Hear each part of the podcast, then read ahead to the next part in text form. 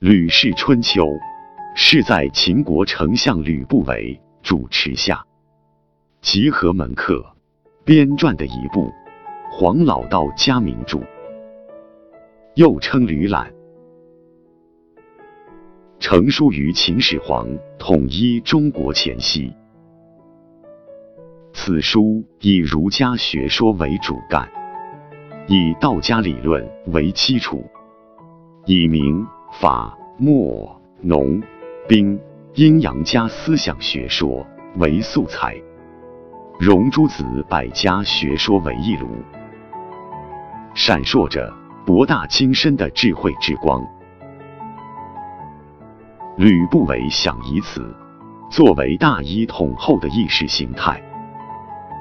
但后来执政的秦始皇却选择了法家思想，使包括道家在内的诸子百家全部受挫。《吕氏春秋》即先秦道家之大成，是秦道家的代表作。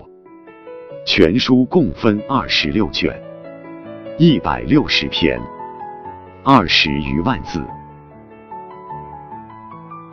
吕氏春秋》分为十二纪、八览、六论，注重博采众家学说，以道家思想为主体，兼采阴阳、儒墨、民法、兵农诸家学说而贯通完成的一部著作。但主要的宗旨属于道家，所以《汉书》一文志将其列入杂家。高又说：“《吕氏春秋》，此书所上，以道德为标的，以无为为纲纪。这说明最早的注释者早已点明，《吕氏春秋》是以道家为主导思想的。《吕氏春秋》是中国历史上第一部有组织、按计划编写的文集。”上应天时，中察人情，下观地利，以道家思想为基调，坚持无为而治的行为准则，用儒家伦理定位、价值尺度，吸收了墨家的公正观念、名家的思辨逻辑、法家的治国技巧，加上兵家的权谋变化。和农家的地利追求，形成一套完整的国家治理学说。《吕氏春秋》的十二纪是按照月令编写的，文章内容按照春生、夏长、秋杀、冬藏的自然变化逻辑排列，属于应和天时的人事安排，体现了。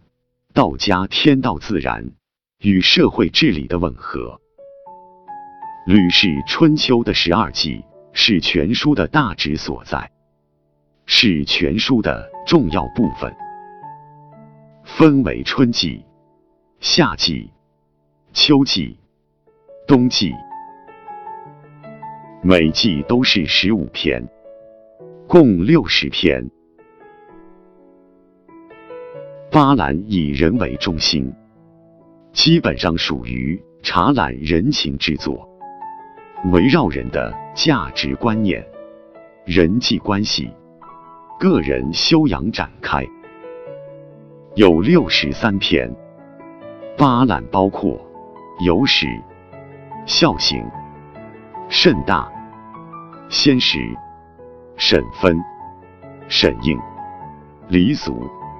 弑君。六论以人的行为以及事理为主题，包含了人的行为尺度、处事准则、情境条件以及地利等方面，共三十六篇。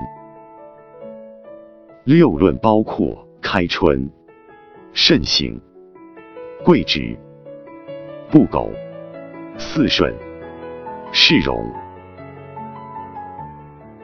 吕氏春秋》是一部产生于战国晚期的理论著作，出于众人之手，风格不完全统一，但是其中有些文章精炼短小，文风平实畅达，用事说理颇为生动，仍然可以称得上是优秀的文学散文。《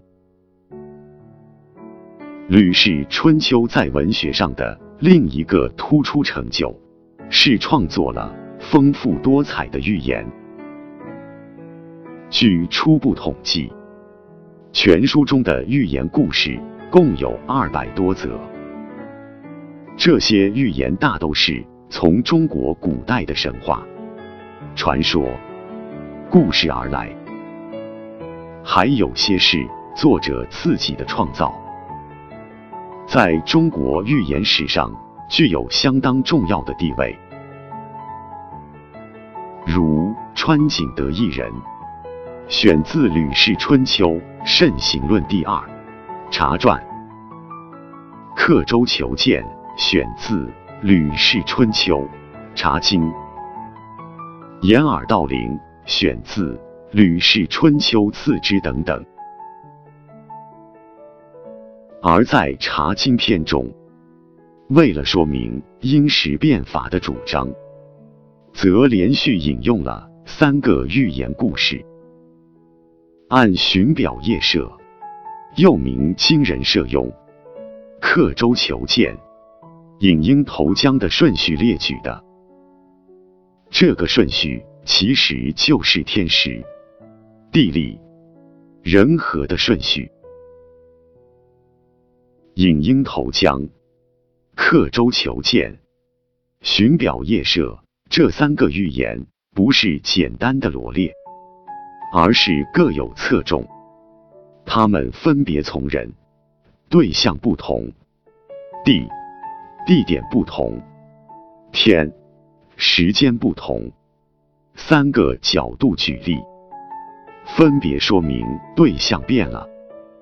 法令也应该改变，否则就是被；地点变了，法令也应该改变，否则就是祸；时间变了，法令也应该改变，否则就是悲。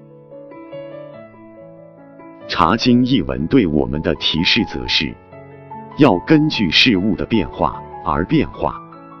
视情况采取不同的措施。用现在的话来说，就是与时俱进。《吕氏春秋》，它已经经历了两千多年的光阴，是中华民族的一份珍贵遗产。